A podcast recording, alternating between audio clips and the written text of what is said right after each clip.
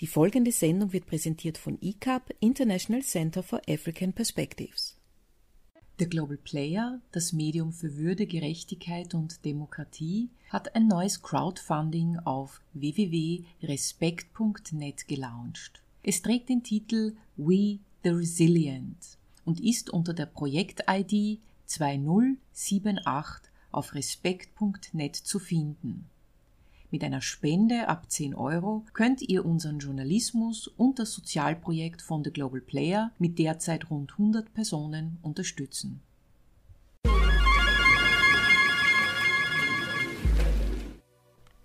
Im Zuge von Sanierungs- und Erneuerungsplänen haben sich das WUK und die Stadt Wien auf einen Mietvertrag geeinigt, der auch das Frauenzentrum FZ umfasst mit fatalen Folgen für die Strukturen und das Gebäude, das einen 1000 Quadratmeter Turm, den sogenannten Frauenturm, einschließt. Mit den Aktivistinnen Rosa und Lisa vom FZ-Verein habe ich mich vergangene Woche im FZ Währinger Straße 59 im 9. Wiener Gemeindebezirk getroffen. Alle Hintergrundgeräusche inklusive dem Klicken des Feuerzeuges sind echt und authentisch, wie es halt so ist, wenn sich ein paar Amazonen treffen und austauschen. Mein Name ist Macici Bukasa. Wie steht ihr zum FZ? Wie wir dazu stehen? Wir, wir sind, ich bin eine Aktivistin, eine von mehreren da im, im FZ. Und das FZ ist halt, also heißt ja jetzt Verein Kommunikationszentrum für Frauen, Lesben, Migrantinnen und Mädchen. Und angefangen hat es äh, 78. Da gab es ja schon ein Frauenzentrum von da auf, aber so Studentinnen damals haben halt da angefangen, damals ein Kommunikationszentrum zum, zu initiieren, sagen wir mal, genau. Und haben sie dann 79 als Verein gegründet und haben dann halt überlegt, äh, Räume zu suchen oder zu besetzen. Und da war dann das Gebäude sehr leer gestanden, das ehemalige Lokomotivfabrik und DGM. Und das WUK war auch schon in Verhandlung, da eventuell reinzugehen.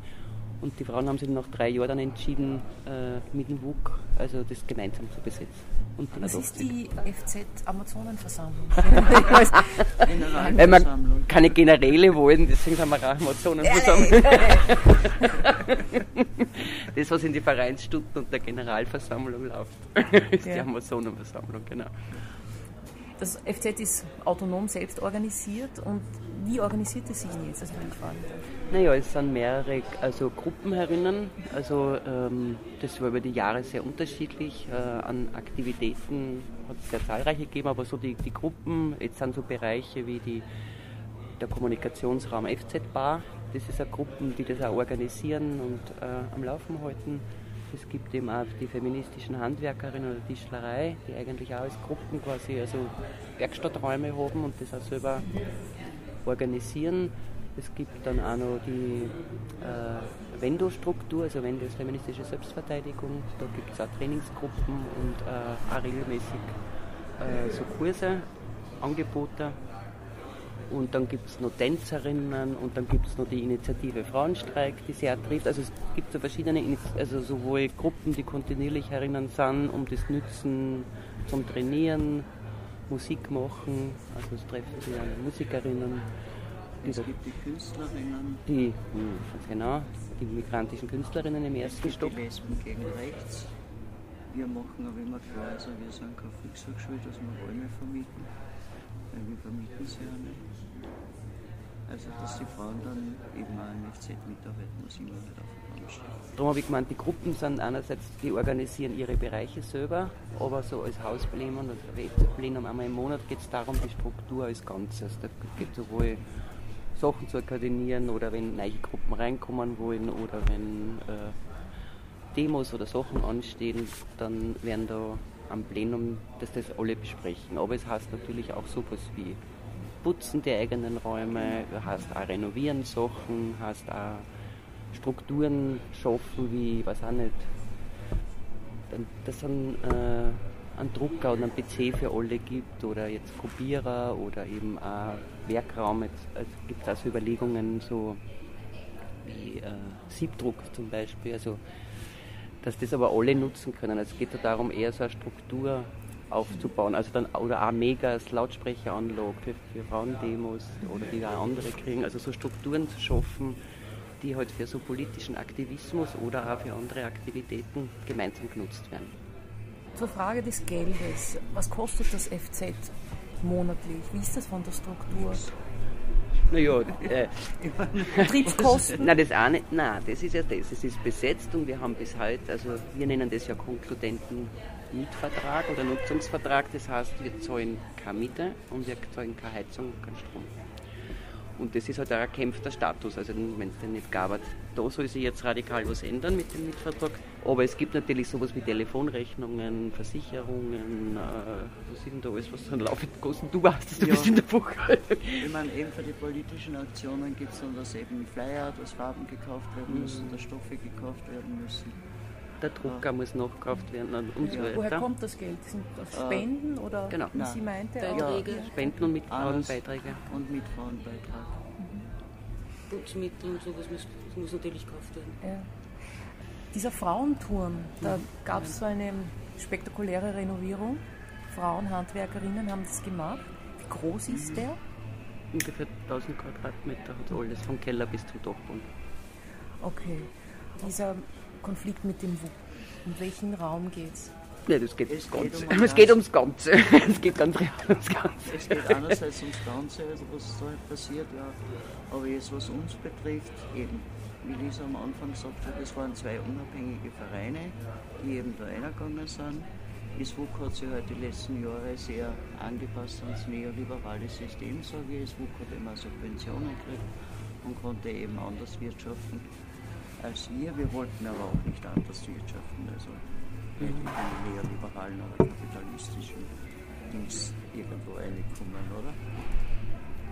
Und dann hat, war ein voriges Jahr, wo WUK und Gemeinde halt verhandelt hat wegen Mietvertrag. Mietvertragsverhandlungen gab es halt schon Jahre vorher öfter, die sind aber dann immer gescheitert und es wurde kein Mietvertrag gemacht. Einmal wurde für die Gemeinde eben Mietvertrag fürs WUK und fürs FZ gleichwertig, also beide haben einen gleichwertigen Mietvertrag.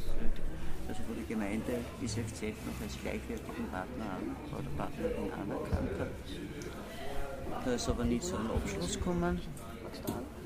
Ja, und jetzt hat halt WUK mit Gemeinde eben verhandelt. Gemeinde hat zum WUK gesagt, es gibt nur einen Mietvertrag und das kriegt das WUK. Wir haben mit dem WUK viele Gespräche geführt und meinte, können Sie uns keinen Mietvertrag abschließen, wir gehören nicht zum WUK. Wir sind kein Teil. Wir sind kein Teil vom WUK. Okay, das WUK ist nicht darauf eingestiegen, weil die Gemeinde gesagt hat, also Renovierung bzw. Sanierung passiert nur mit Mietvertrag. Und hat eben den Mietvertrag für das ganze den ganzen Komplex unterschrieben. Hattet ihr Interesse an einer Sanierung oder diese, das Interesse Wir an der Sanierung lange, nur von Seiten des wir WUK? haben schon lange Interesse an Sanierung, wo wir öfters an die Gemeinde herangetreten sind, weil irgendwelche blöden Ausflüchte gehört haben. Also die Sanierung ist eines, wobei wir aber die Sanierung auch in Frage stellen, weil ich kann auch schicke Mitglieder sanieren oder ich kann sanieren, es praktisch ist oder es notwendig ist. Also da gibt es ja auch Unterschiede, wie saniere ich. Jetzt haben wir schon 2020, also über 20 Jahre, gab schon das, dass, was wir immer wollten von der Stadt Wien verlangt haben, ist, dass ein barrierefreier Zugang, also das möglich ist, also berollbar ist. Das war eigentlich im FZ am leichtesten umzusetzen, weil es da einen Lichthof gibt, wo ein Lift reinpasst. Das haben sie immer äh, gesagt, kein Geld machen sie nicht. Jetzt ist es so, dass ein Grundding ist die barrierefreie Zugang. Das, den wollen wir alle, das ist ja total in Ordnung. Und dazu gibt es aber jetzt eben nochmal die große Frage, was alles saniert wird. Also wo jetzt zum Beispiel sollen alle Heizkörper rausgerissen werden, obwohl die alten dann zum funktional sind. Also sie wollen so hochtechnisch sanieren, wo mehr Kosten sind, wie die notwendig waren. Ne? Ja, also mehr als die essentiellen Sanierungen. Genau. Ja, die, die eigentlich notwendig waren. Sie, Sie sagen schon, es ist essentiell, aber quasi äh, die Stadt Wien spekuliert natürlich, weil der Mietvertrag, den wir ja nicht anerkennen, weil er wirklich nicht legitim ist, weil das rechtlich nicht möglich ist. Die Stadt Wien bezieht sich aber darauf, äh, der ist trotzdem nur auf 30 Jahre begrenzt. Das heißt, die Stadt Wien hat natürlich ein Interesse, weil mittlerweile ist es ja eine hochinteressante Immobilie im 9. Bezirk es hätte eigentlich abgerissen werden sollen. Jetzt ist natürlich das eine Top-Immobilie und die Stadt Wien spekuliert darauf, da im 9. Bezirk so etwas wie ein Museumsquartier zu machen. Das Haus ist denkmalgeschützt Mhm, oder das Ganze, oder? das ganze Gebäude, wobei, also die Außenfassade ist klar, wobei sie mit dem Denkmalamt zusammenarbeiten und die das auch großzügig handhaben. Also, ähm, weil nachdem könnten sie eigentlich die Stirn nicht ausreißen, was sie eigentlich vorhaben. Das heißt, das WUK hat jetzt einen Mietvertrag. Den wir nicht anerkennen, ja. Den wir nicht Und anerkennen. wie, wie, wie steht ihr zum WUK? Wieso findet ihr da keinen, keine Weil Gesprächsbasis oder das, was- Ebene oder Was Konsens? die Kollegin ja schon gesagt hat, dass Ja. die einfach viel kommerzieller arbeiten. Die haben einfach äh, also groß professionellere Konzertbereiche, zum Beispiel im Veranstaltungsbereich. Die machen ja schon so viel wie die Wien, so eine etabliertere Alternativkultur. Da hat die Stadt Wien ihnen total Druck gemacht. Und ein Teil vom WUK ist vor allem da dran, diese etablierteren Bereiche äh, weiterzuführen zu können. Dazu gehört der Veranstaltungsbereich und dazu gehört aber auch der sogenannte Bildung- und Beratungsbereich. Da hat es über 150 Angestellte über die ganze Stadt Wien verstrahlt. Das sind vor allem so AMS-Projekte, wo in engster Kooperation und großteils finanziert von der Stadt Wien stattfinden. Und für das, also das, der Teil hat sich im WUK durchgesetzt. Also die autonomen Gruppen, die es da erinnern gibt, gibt ja auch viele Initiativen und andere, sei es jetzt die Alternativschulen, sei es Asyl in Not, sei es äh, die iranische Bibliothek. Also es gibt ja auch viele engagierte Basisinitiativen erinnern oder Künstlerinnen und Künstler. Und da, also die werden auch gerade verschachert. Das ist also, weil äh, das WUK selber jetzt denen äh, einen Untermietvertrag vorlegt. Da sind die gerade am Streiten, das ist eigentlich ein Skandal. Das heißt, die Gruppen, die autonomen Gruppen sollen einen Untermietvertrag vom Verein WUK kriegen.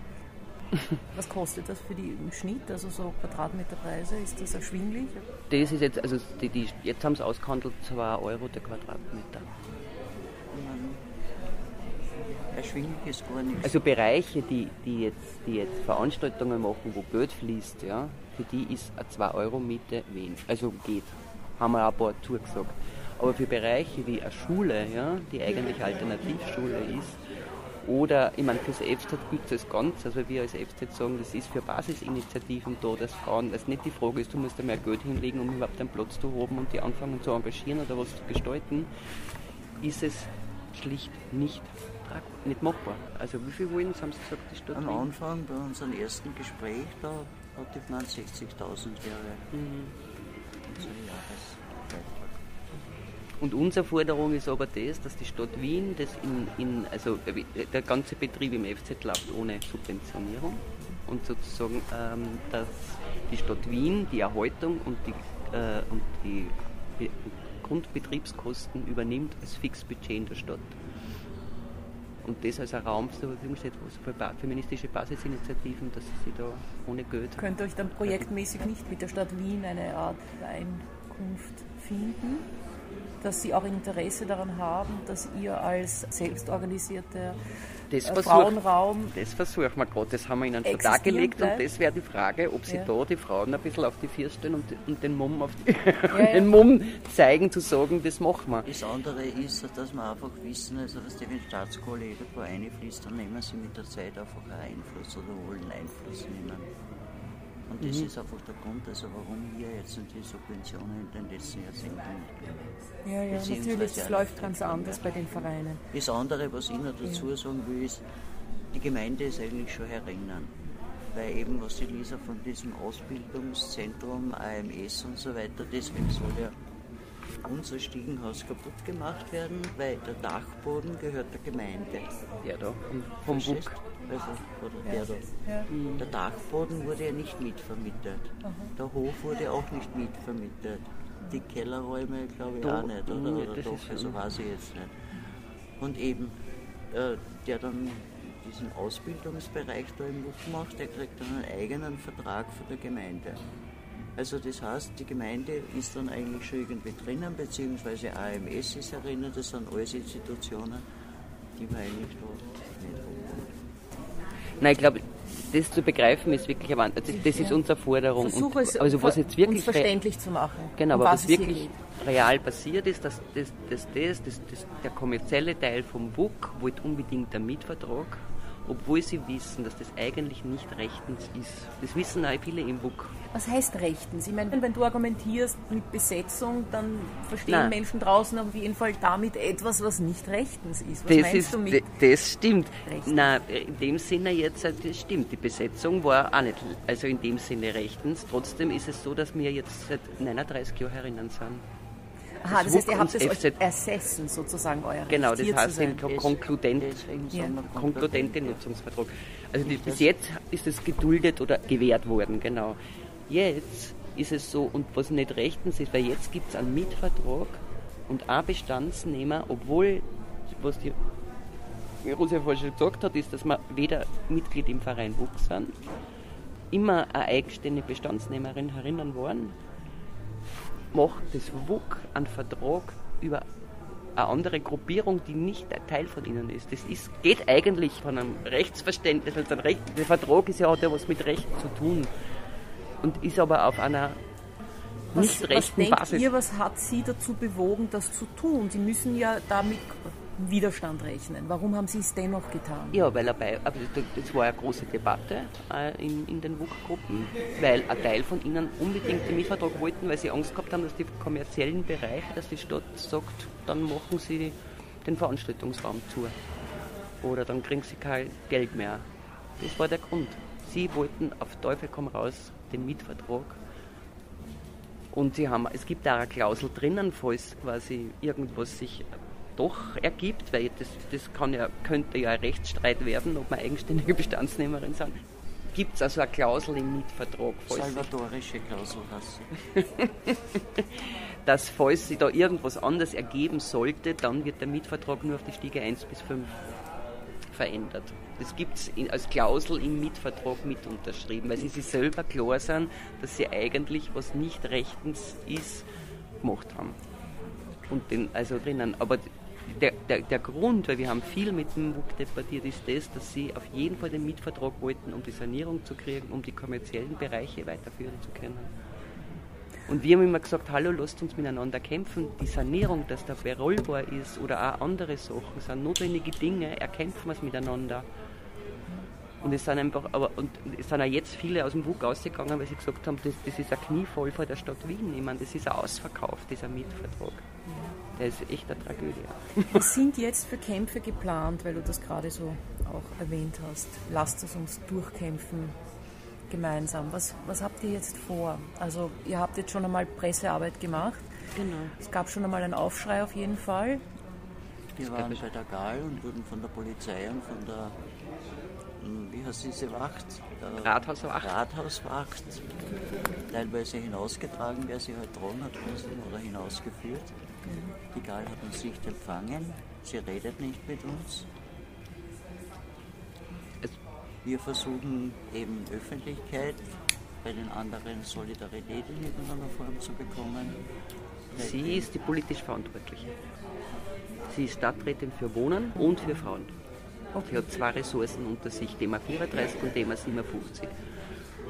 Und der Hardliner vom MA 34, das ist der Herr Kovac, der hat es wirklich aufs, auf, also der ist derjenige, der sagt, das wird, das ist so, also und das FZ existiert nicht und ähm, weil da kommt ja jetzt noch was dazu. Der, der erste Schritt ist ja der Mietvertrag, der, der illegitim ist und das zweite ist dann nochmal die Sanierung, wo die Stadt Wien verlangt hat von dem Architekturbüro, dass sie einen Plan zeichnen, der jetzt auch vorliegt, dass das Stiegenhaus quasi ein öffentliches Stiegenhaus der Stadt Wien wird, dass das Stiegenhaus eingerissen wird, dass ein Lift reinkommt oder eine Treppe, der allgemein zugänglich ist, damit dann die Dachböden vom WUK äh, quasi zugänglich sind. Also der will ein öffentliches Stiegenhaus machen.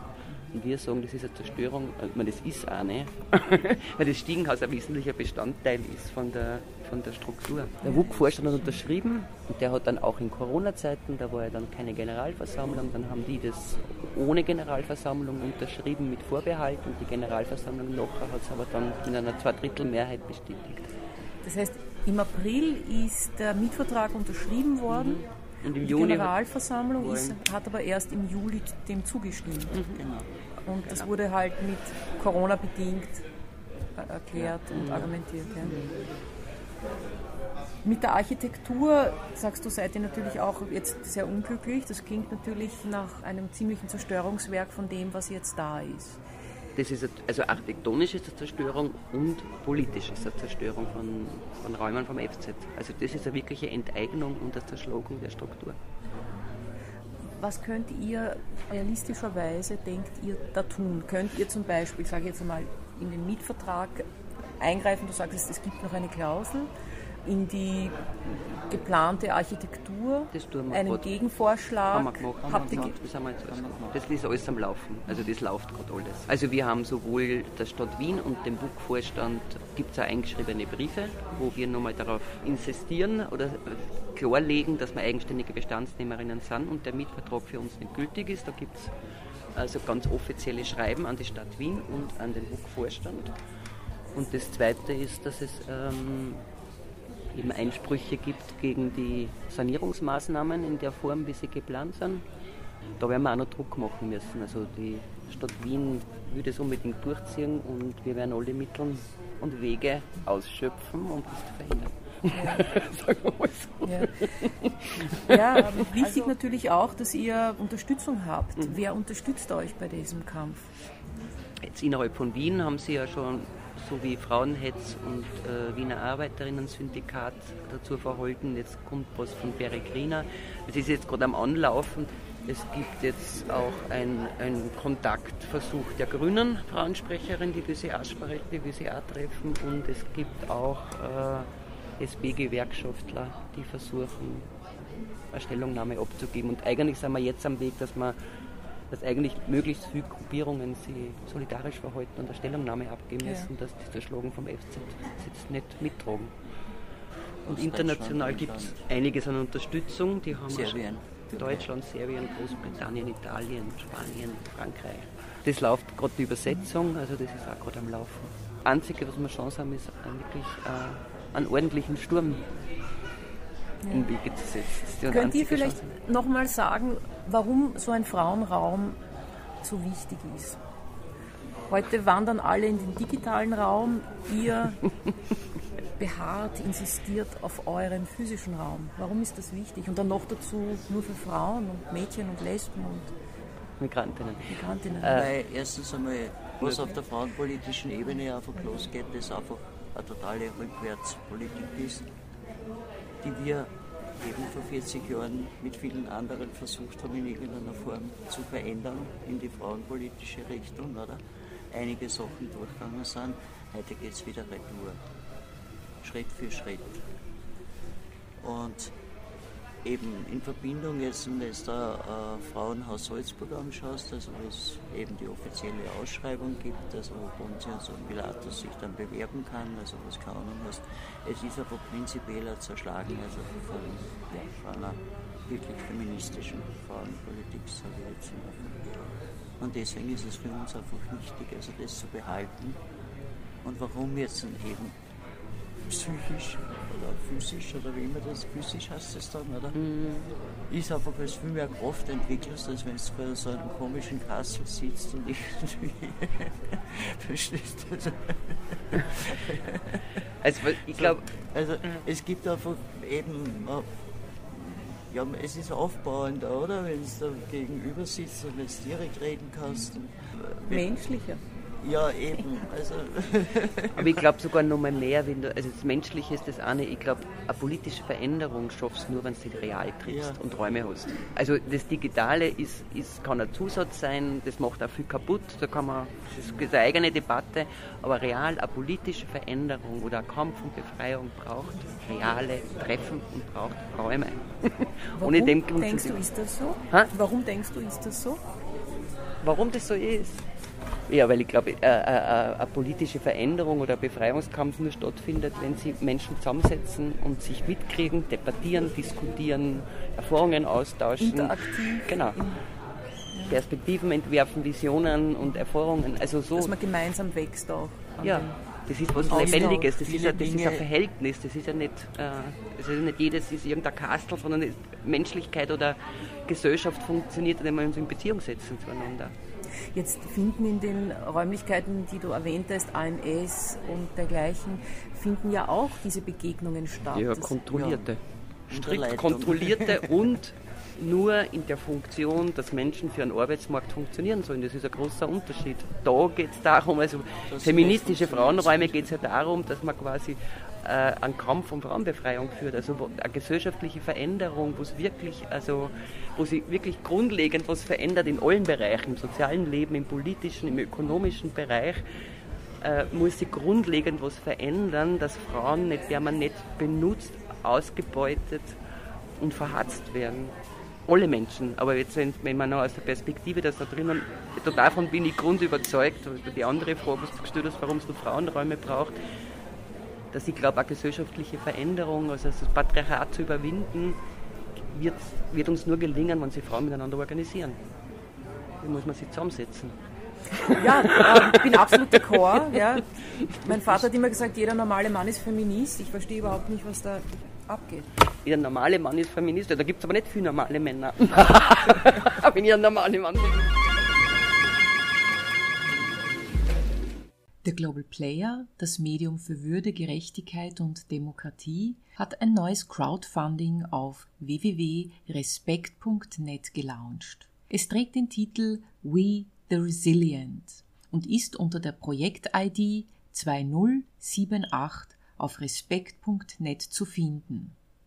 Mit einer Spende ab 10 Euro könnt ihr unseren Journalismus und das Sozialprojekt von The Global Player mit derzeit rund 100 Personen unterstützen.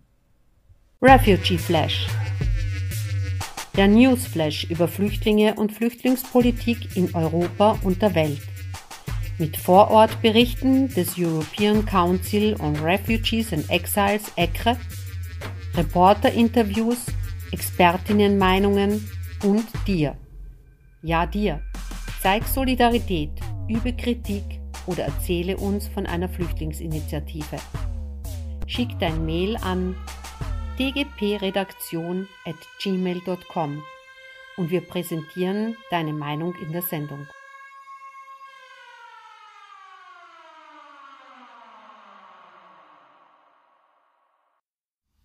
Lefteris Economou, Griechenlands stellvertretender Minister für Bürgerschutz, präsentierte Anfang Oktober ein Falldossier, dem zufolge vier europäische NGOs auf türkischem Territorium die Schleppung von Migrantinnen auf griechische Inseln arrangiert hatten 35 Personen wurden angeklagt. 33 von ihnen sind Mitglieder von vier europäischen Nichtregierungsorganisationen (NGOs), zwei von ihnen sind Drittstaatsangehörige, die sich mit Migrationsfragen befassen.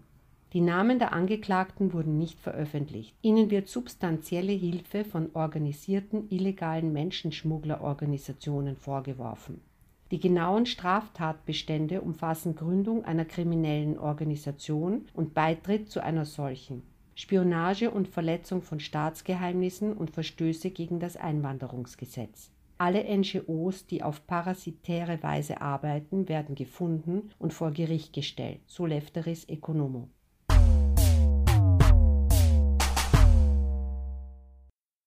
Nach einem fünfjährigen Prozess fällt das Berufungsgericht in Athen ein richtungsweisendes Urteil, in dem es die rechtsextreme Golden Dawn Partei zur kriminellen Vereinigung erklärt.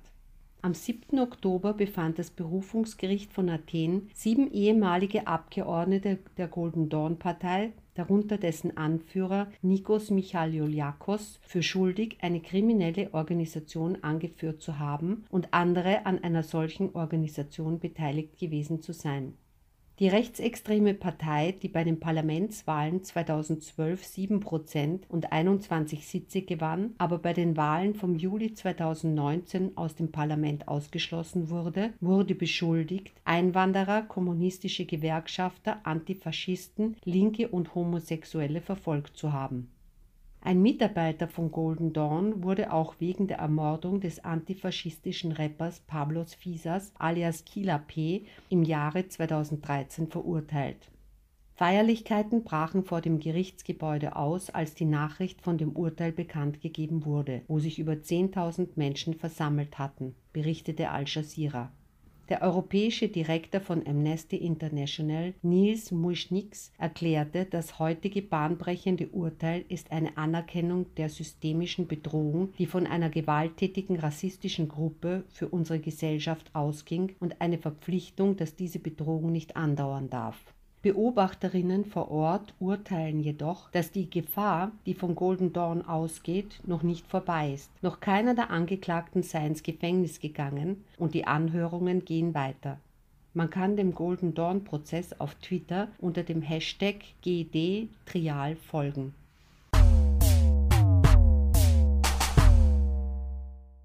Die Weigerung eines französischen Verwaltungsgerichts, das seit Anfang September erlassene Verbot von Lebensmittelverteilungen im Stadtzentrum von Calais auszusetzen, löste Proteste aus, die von 70 zivilgesellschaftlichen Organisationen unterstützt wurden.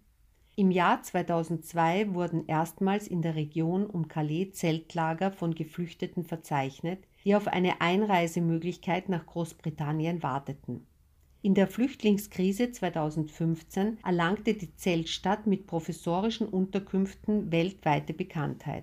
Im August 2016 kampierten 9000 Migranten im sogenannten Dschungel von Calais bis Ende Oktober 2016 das Flüchtlingslager von 1250 Polizisten komplett geräumt und dann offiziell geschlossen wurde.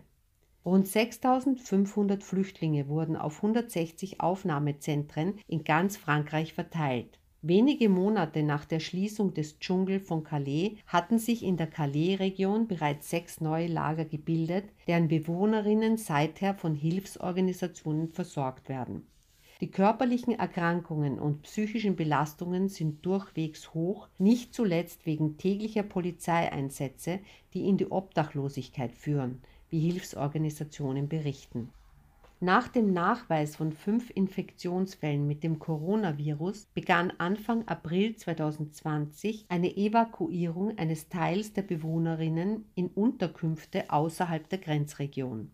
Für die in Calais verbliebenen Menschen verschlechterte sich die Versorgungslage bis hin zu dem Anfang September erlassenen Dekret, das Lebensmittelverteilungen im Stadtzentrum von Calais untersagte. Offiziell wurde das Dekret als Maßnahme zur Aufrechterhaltung der öffentlichen Ordnung und zur Wahrung der sozialen Distanz während der Covid-Pandemie erlassen.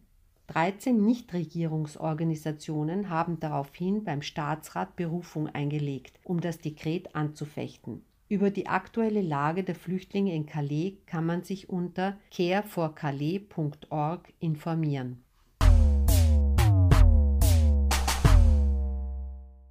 In den vergangenen Monaten haben die jordanischen Behörden syrische Flüchtlinge in das informelle Lager Rukban, ein Niemandsland in der Wüste an der syrischen Grenze, abgeschoben. Nach Angaben von Amnesty International herrschen sehr harte Bedingungen in dem Lager und bieten kaum Alternativen zur Rückkehr nach Syrien.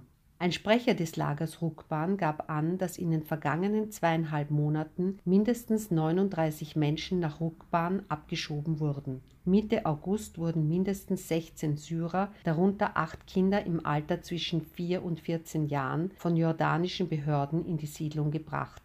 Das Lager Rukban liegt in einem abgelegenen und ungastlichen Grenzgebiet, in dem 2016 70.000 Syrer eintrafen, die vor dem Krieg geflohen waren, um nach Jordanien einzureisen. Gegenwärtig leben 10.000 Menschen unter den harten Bedingungen in dem Gebiet, wo sie nur unzureichenden Zugang zu Nahrung, sauberem Wasser, medizinischer Versorgung und sanitären Einrichtungen haben. Berichten zufolge wurde den Hilfsorganisationen seit einem Jahr der Zugang zu der Siedlung verwehrt. Jordanien beherbergt aktuell 750.000 registrierte Flüchtlinge, darunter mehr als 658.000 aus dem Konflikt in Syrien.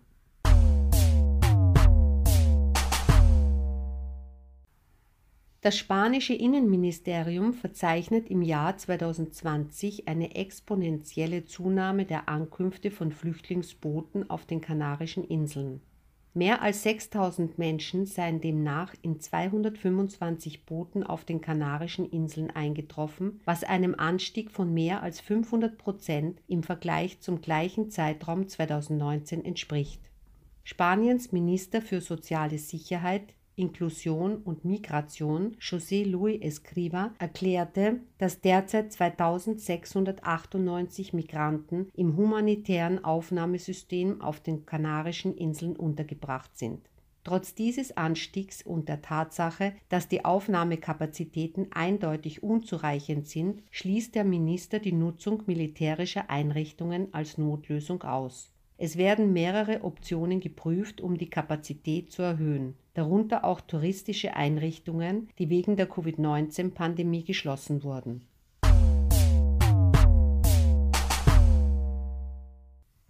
Das Verwaltungsgericht Hamburg hat zugunsten der deutschen See- und Rettungsorganisation Mare Liberum entschieden, deren Schiffe wegen angeblicher Verstöße gegen eine Schiffssicherheitsverordnung im Hafen blockiert waren. Der deutsche Bundesminister für Verkehr und digitale Infrastruktur BMVI, Andreas Scheuer, hatte die beiden Schiffe des Berliner Vereins Mare Liberum Mitte August festgesetzt, nachdem er zuvor wegen angeblichen Sicherheitserwägungen eine Änderung der deutschen Schiffssicherheitsverordnung erlassen hatte die über die europäische Regelung hinausgehende und spezifisch gegen humanitäre Einsätze gerichtete Verordnung Scheuers war von der Europäischen Kommission jedoch nicht notifiziert worden. Kurz die Festhalteverfügungen verstießen gegen Europarecht. Die Betreiber der Seenotrettungsschiffe Mare Liberum und Open Arms verkündeten froh, dass das Rettungsschiff Open Arms am 9. Oktober von den italienischen Behörden freigegeben wurde, nachdem es zwei Wochen lang im Hafen von Palermo blockiert worden war.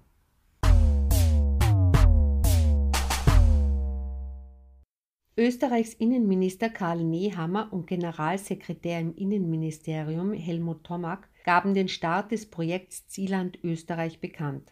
Das Projekt stellt eine erste wissenschaftliche Untersuchung zu Zielstaatenentscheidungen dar, da es in Österreich dazu kaum Forschungen und Untersuchungen gibt Zentrale Forschungsfragen werden sein, wer trifft die Migrations- bzw. Zielstaatenentscheidung, welche Faktoren sind relevant für den Verbleib vor Ort und in der Region oder welche Rolle spielen beispielsweise soziale Netzwerke, staatliche Unterstützungsleistungen, Bildung, Beschäftigung, Kommunikationskanäle oder auch Schlepper der Fokus der Untersuchung liegt auf den Herkunftsländern Afghanistan, Irak, Syrien und Nigeria. Das Projekt wird durch den Asyl-, Migrations- und Integrationsfonds AMIF kofinanziert und steht unter der Leitung von Magistra Dr. Linda Jakubowitsch vom Institut für Wissenschaft und Forschung der Sicherheitsakademie SIAK des Innenministeriums. Refugee Flash der Newsflash über Flüchtlinge und Flüchtlingspolitik in Europa und der Welt.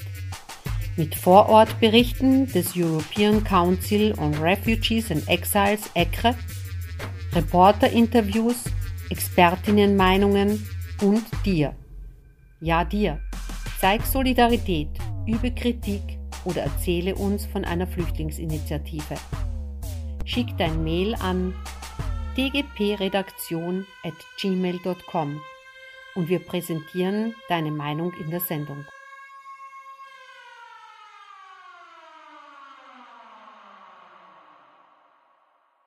Der Global Player, das Medium für Würde, Gerechtigkeit und Demokratie, hat ein neues Crowdfunding auf www.respekt.net gelauncht. Es trägt den Titel We the Resilient und ist unter der Projekt-ID 2078 auf respekt.net zu finden.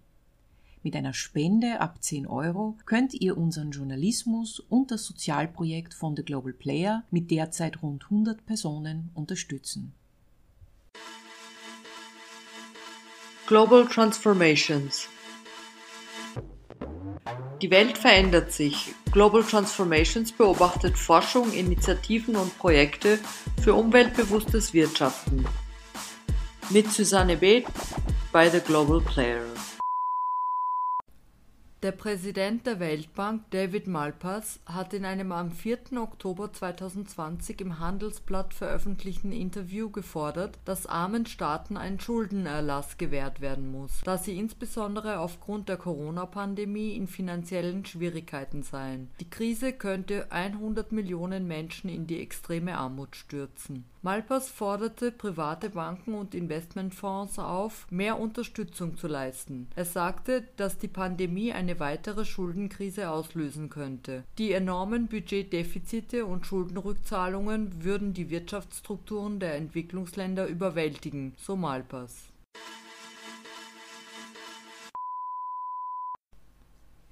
Der schwedische Modekonzern H&M wird sein Filialnetz ausdünnen und weltweit 250 Filialen schließen. Dieser Schritt wird gesetzt, wenngleich sich der Konzern von den negativen Auswirkungen der Corona-Krise bereits erholt. Bereits im Sommer war H&M die Rückkehr in die schwarzen Zahlen gelungen. Die Konzernchefin Elena Amazon geht davon aus, dass die schwierigste Zeit vorbei ist und verweist auf das starke und profitable Wachstum im Online-Geschäft. Anfang Oktober 2020 ist H&M mit Datenschutzverstößen gegen seine Mitarbeiter in die Medien gelangt. Wegen der Überwachung und des Ausspähens von hunderten Mitarbeitern des Service Centers in Nürnberg soll H&M nun ein Bußgeld in Höhe von 35,3 Millionen Euro zahlen. Der vorliegende Fall dokumentiere eine schwer schwerliegende Missachtung des Datenschutzes, sagte Johannes Kaspar, der Beauftragte für Datenschutz in Hamburg. Das verhängte Bußgeld ist dementsprechend in seiner Höhe angemessen und geeignet, Unternehmen von Verletzungen der Privatsphäre ihrer Beschäftigten abzuschrecken, sagte Kaspar.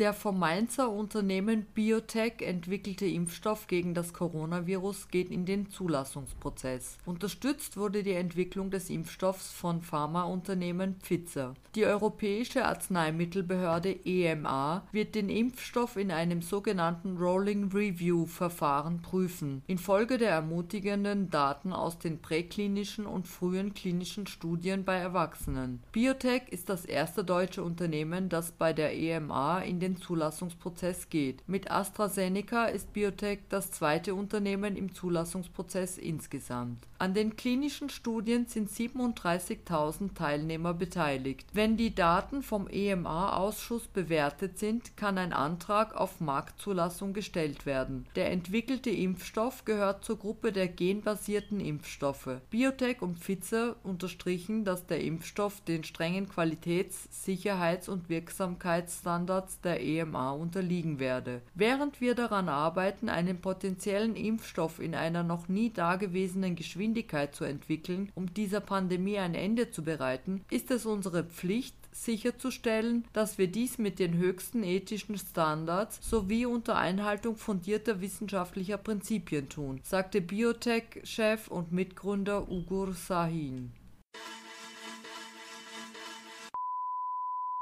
Der Lieferant für solare Heimsysteme Ignite Power ist in Ruanda in einer rapiden Wachstumsphase. Nun ist Ignite Power in eine Partnerschaft mit Tele10 eingetreten. Das Ziel der Partnerschaft ist es, das Angebot von Ignite Power für ländliche Gegenden zu diversifizieren. Die Solarheimsysteme werden nun in Kombination mit TV-Geräten und Ausrüstung wie Decodern und Satellitenempfängern angeboten. Somit ist das Angebot auch für Hotels, Restaurants und Cafés in Off-Grid-Gegenden im ganzen Land interessant. Ignite Power möchte mit der neuen Partnerschaft des Weiteren seine Aktivitäten in der Demokratischen Republik Kongo entwickeln Facebook hat die Verschwörungstheoriebewegung Kanon als gefährlich klassifiziert und mit der Entfernung von Kanon-Gruppen auf Facebook und Instagram begonnen. Damit wird die Regelung vom August 2020 verschärft, wo noch die meisten Gruppen auf den Internetforen bleiben durften. Ab jetzt behandelt Facebook Kanon wie andere militarisierte Organisationen und sucht aktiv nach deren Gruppen und Seiten. Anhänger von Kanon haben indessen mit kodierter Sprache versucht, einer Entdeckung zu entgehen. Eine weitere Taktik ist die Integration in andere Gruppen. Der FBI hat Canon als eine potenzielle Quelle für Terrorismus in den USA erklärt. US-Präsident Donald Trump hingegen hat die Gruppe gelobt und gesagt, sie sei patriotisch. Global Transformations Die Welt verändert sich. Global Transformations beobachtet Forschung, Initiativen und Projekte für umweltbewusstes Wirtschaften. Mit Susanne Beth bei The Global Player. The Global Player, das Medium für Würde, Gerechtigkeit und Demokratie, hat ein neues Crowdfunding auf www.respekt.net gelauncht. Es trägt den Titel We the Resilient und ist unter der Projekt-ID 2078 auf respekt.net zu finden. Mit einer Spende ab 10 Euro könnt ihr unseren Journalismus und das Sozialprojekt von The Global Player mit derzeit rund 100 Personen unterstützen.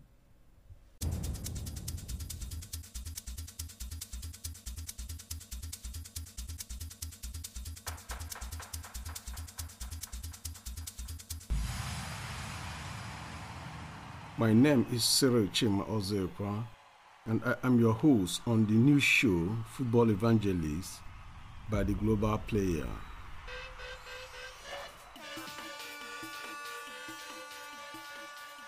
In this program, you will get the updates, insights, and analysis of the Amateur Football League in Vienna. Stay tuned.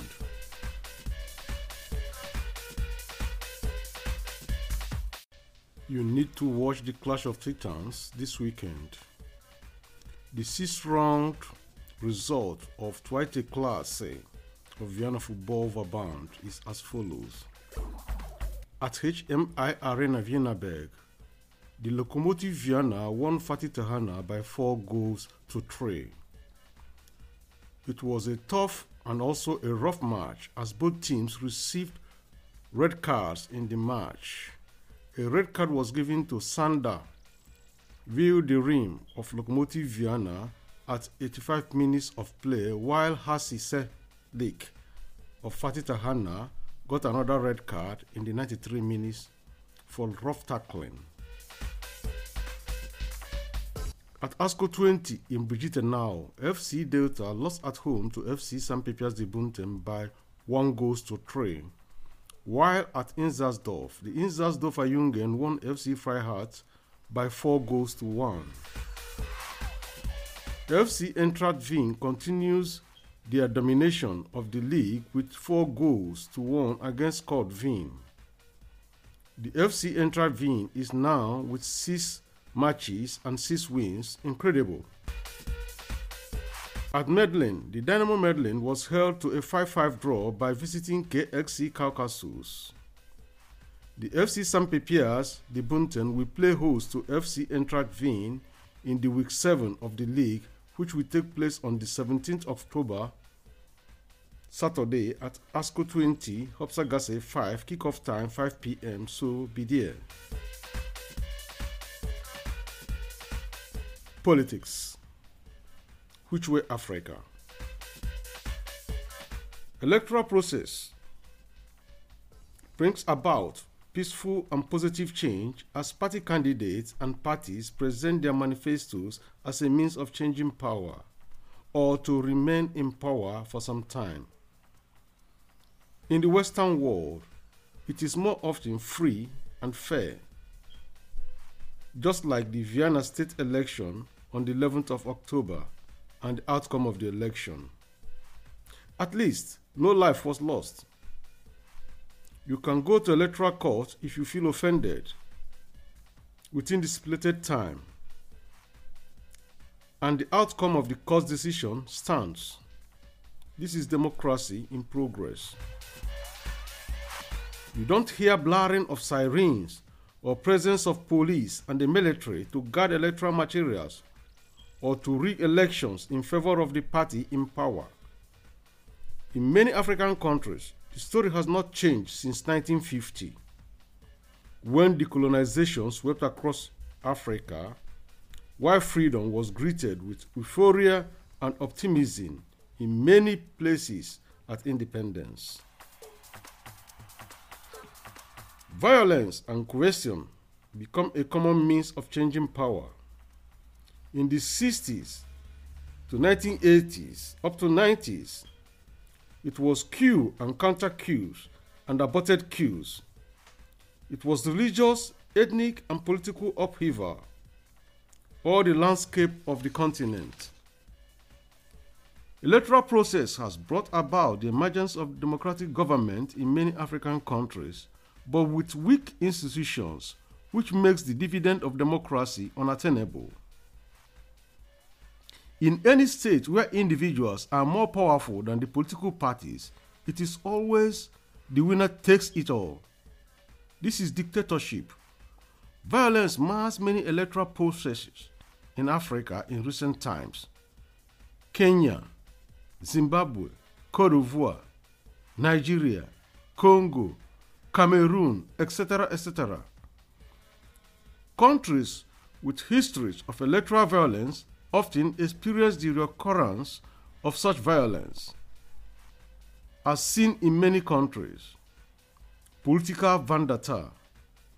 The number of deaths arising from electoral violence in Africa in the last 10 years is more than 50,000, with thousands of women sexually assaulted, while millions were displaced but many still believe that only democratic process can bring about the desired change and peaceful cohabitation. While many Democrats are ready to play to the electoral rules, many were threats and traitors themselves, as they are ready to set the whole bush on fire in order to boil one egg. The big question here is when shall Africa be free? From awkward thinking like using of a handsaw in surgical operations. Remain blessed and see you next week.